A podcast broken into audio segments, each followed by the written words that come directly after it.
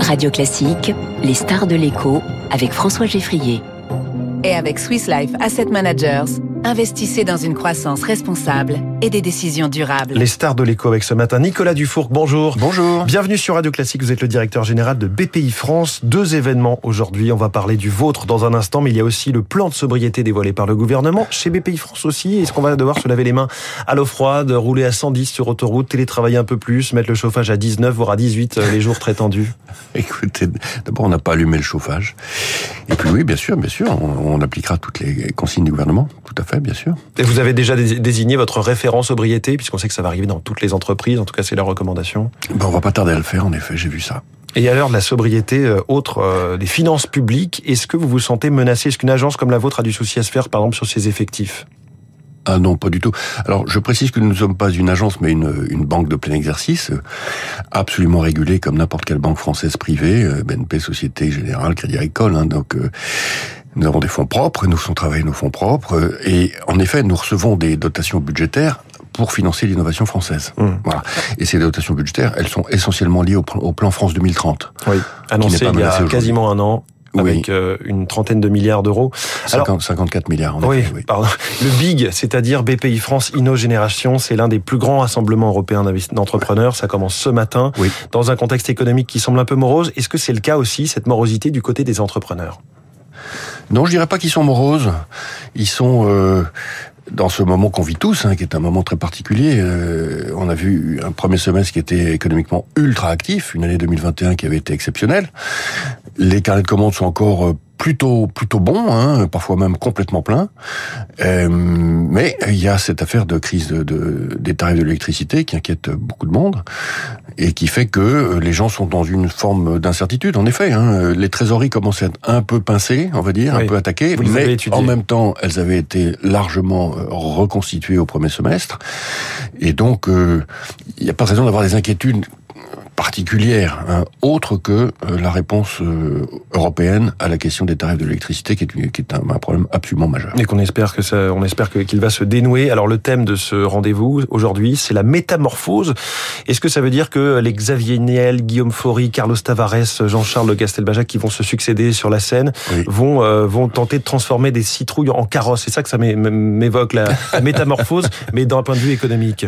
Non, bah, écoutez, c'est formidable ce thème parce qu'effectivement, ça, évo- ça évoque des images mentales différentes pour tout le monde. hein. Pourquoi est-ce qu'on a choisi ce thème? Parce que euh, on, vit, on vit effectivement euh, des changements qui sont absolument radicaux et qui font que le mot de transformation est devenu un mot trop faible. Hein et, et, et ça tombe de partout en réalité. Hein la guerre, euh, l'inflation qui n'était pas du tout prévue à ces niveaux-là, euh, la crise de l'électricité qu'on n'avait jamais connue, euh, etc., etc. Et donc euh, pour les entrepreneurs, euh, il faut être capable de naviguer dans, dans ce temps-là qui est un temps, qui est un gros temps, hein, euh, avec euh, tout de même des vagues importantes et des vents qui tournent tout le temps. Donc c'est un art, un art euh, de pilotage assez particulier qui Mm. nécessite euh, à la fois beaucoup de technique et puis et puis qui est assez tripal. Hein. C'est pour ça qu'on a besoin. Oui, bah, il faut il faut il faut écouter son intuition dans ces moments-là. hein. Ouais. Et je dois dire que les entrepreneurs qui sont les clients de BPI France avec lesquels on vit toute la journée sont, sont euh, tels que je le décris à l'instant. Hein. Que, et c'est d'ailleurs pour ça qu'ils sont pas du tout désespérés aujourd'hui pour répondre à votre question précédente. hein. Ils sont, ils savent qu'ils vivent un moment qui est un moment à la fois d'opportunité extraordinaire, hein, c'est un moment de renaissance, et puis c'est aussi un moment de vulnérabilité. Donc il faut faire attention. Et parmi les personnalités qui vont s'exprimer, j'en ai cité quelques-unes. Le président de la République aussi sera présent ce matin pour l'ouverture. C'est pas la première fois qu'il affiche son implication dans tout ce qui touche à BPI France. Oui. C'est une marque de confiance. C'est aussi pour motiver. C'est aussi une mise sous pression. Comment vous voyez ça Ben, je le vis d'abord comme un grand honneur, hein, mais je pense qu'il vient, surtout parler euh, aux entrepreneurs. Et les entrepreneurs sont nombreux, hein, euh, 53 000 inscrits pour cet événement physique, et puis en digital, euh, évidemment, des audiences très très importantes. Donc c'est un événement qui s'est bien installé maintenant dans le calendrier de l'automne euh, économique euh, français, et c'est l'occasion pour le président de faire passer ses messages aux entrepreneurs, qui sont des messages autour de quoi? Ben, Un, la renaissance, la renaissance, euh, refondation de l'industrie, c'est la réindustrialisation. La science, l'innovation, c'est les entrepreneurs-chercheurs qui créent quantité de start-up qui vont maintenant permettre de faire monter des usines sur tous les territoires français. hein. les entrepreneurs dans les quartiers, une énergie incroyable. On a fait un événement la semaine dernière qui était vraiment le, probablement l'événement le plus joyeux du mois dernier pour BPI France. hein. Donc, euh, entrepreneurs des quartiers, leur nombre va doubler au minimum, hein, etc. Et puis il va répondre également aux inquiétudes dont on a parlé à l'instant sur la question de l'électricité. Il va parler, je pense, hein, de la décarbonation de l'économie nécessaire, rapide, urgente, etc. Alors vous avez parlé de réindustrialisation, sauf que vous étiez venu en, juin dans ce studio pour parler de votre livre La désindustrialisation de la France 1995-2015 chez Odile Jacob. C'est dire si vous avez travaillé le sujet, est-ce qu'il y a un risque, comme on le voyait à la une des échos il y a quelques jours, d'un nouveau choc de désindustrialisation du fait de la flambée des factures d'énergie, des usines qui ne vont pas pouvoir produire et forcément on va devoir délocaliser là où c'est moins cher. Oui, bien sûr qu'il y a un risque. Bien sûr qu'il y a un risque. Simplement, euh, moi, je, pense que nous sommes dans une phase qui est transitoire, de prix euh, qui sont euh, irrationnels. Il n'y a absolument aucune raison pour que les prix de l'électricité aillent au-delà de, de, du, du 1000 euros qu'on voit aujourd'hui. Quand on sait quelles seront les capacités de production de, du, du, du tissu énergétique français à l'hiver, tel qu'annoncé par le gouvernement français. Hein. Mais vous qui êtes au capital de, de très nombreuses entreprises, quel est leur état de santé aujourd'hui à date? Puisque vous dites ça, ça ne va pas durer. Sauf qu'il faut payer des factures, il faut euh, signer des devis pour 2023. Alors, on, tout de a, suite. On, a, on a publié euh, coup sur coup deux études qui sont des études importantes, hein, il y a 15 jours et puis la semaine dernière, qui montrent encore une fois que les entreprises vont plutôt bien. Et c'est tout à fait normal, encore une fois, puisque le premier semestre a été très bon. On dit que les PGE, par exemple, les prêts garantis par l'État, ça commence à se tendre. Le patron du Crédit Mutuel à votre place lundi nous disait 10% des dossiers, ça commence à être compliqué. Alors nous, on est bien placé pour savoir exactement ce qui se passe sur le PGE, puisque c'est nous qui gérons la garantie. Eh bien, euh, sur 800 000 PGE qui ont été accordés pendant la crise du Covid, vous avez aujourd'hui 18 000 entreprises, essentiellement des TPE, plus quelques grosses, mais vraiment euh, anecdotiques, qui sont venues euh, chercher la garantie. 18 000 sur 800 000. Et vous en avez 2 000 de plus par mois, rythme stable, mmh. depuis grosso modo le mois de avril dernier.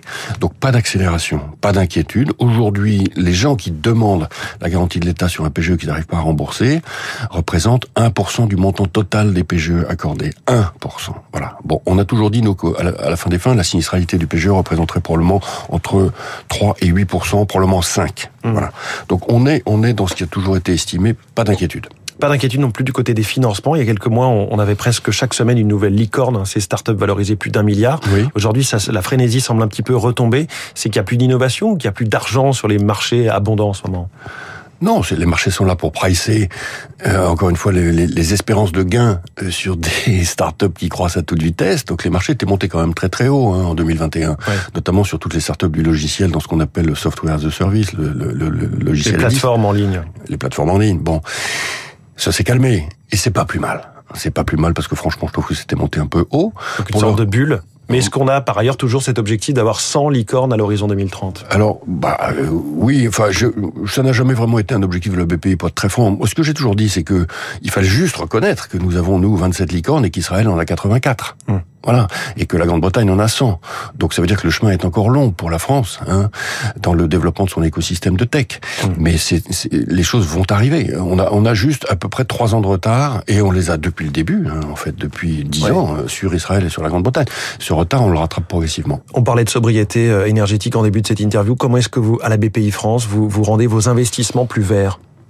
Alors la banque, la banque elle-même s'est métamorphosée en banque du climat, ce qui veut dire que tous nos process euh, ont été revus à l'aune de la euh, crise climatique et de, la, de, de notre responsabilité d'accompagner nos clients dans la transition climatique. Ce qui veut dire que quand on fait un investissement, quand on fait un prêt, mmh. eh bien, euh, on se réfère à quelque chose qui s'appelle l'indice de maturité climatique que nous avons construit avec nos clients. Et, et donc c'est évidemment une question-réponse assez approfondie que nous faisons avec eux, qui prend une grosseur à chaque fois. Mmh.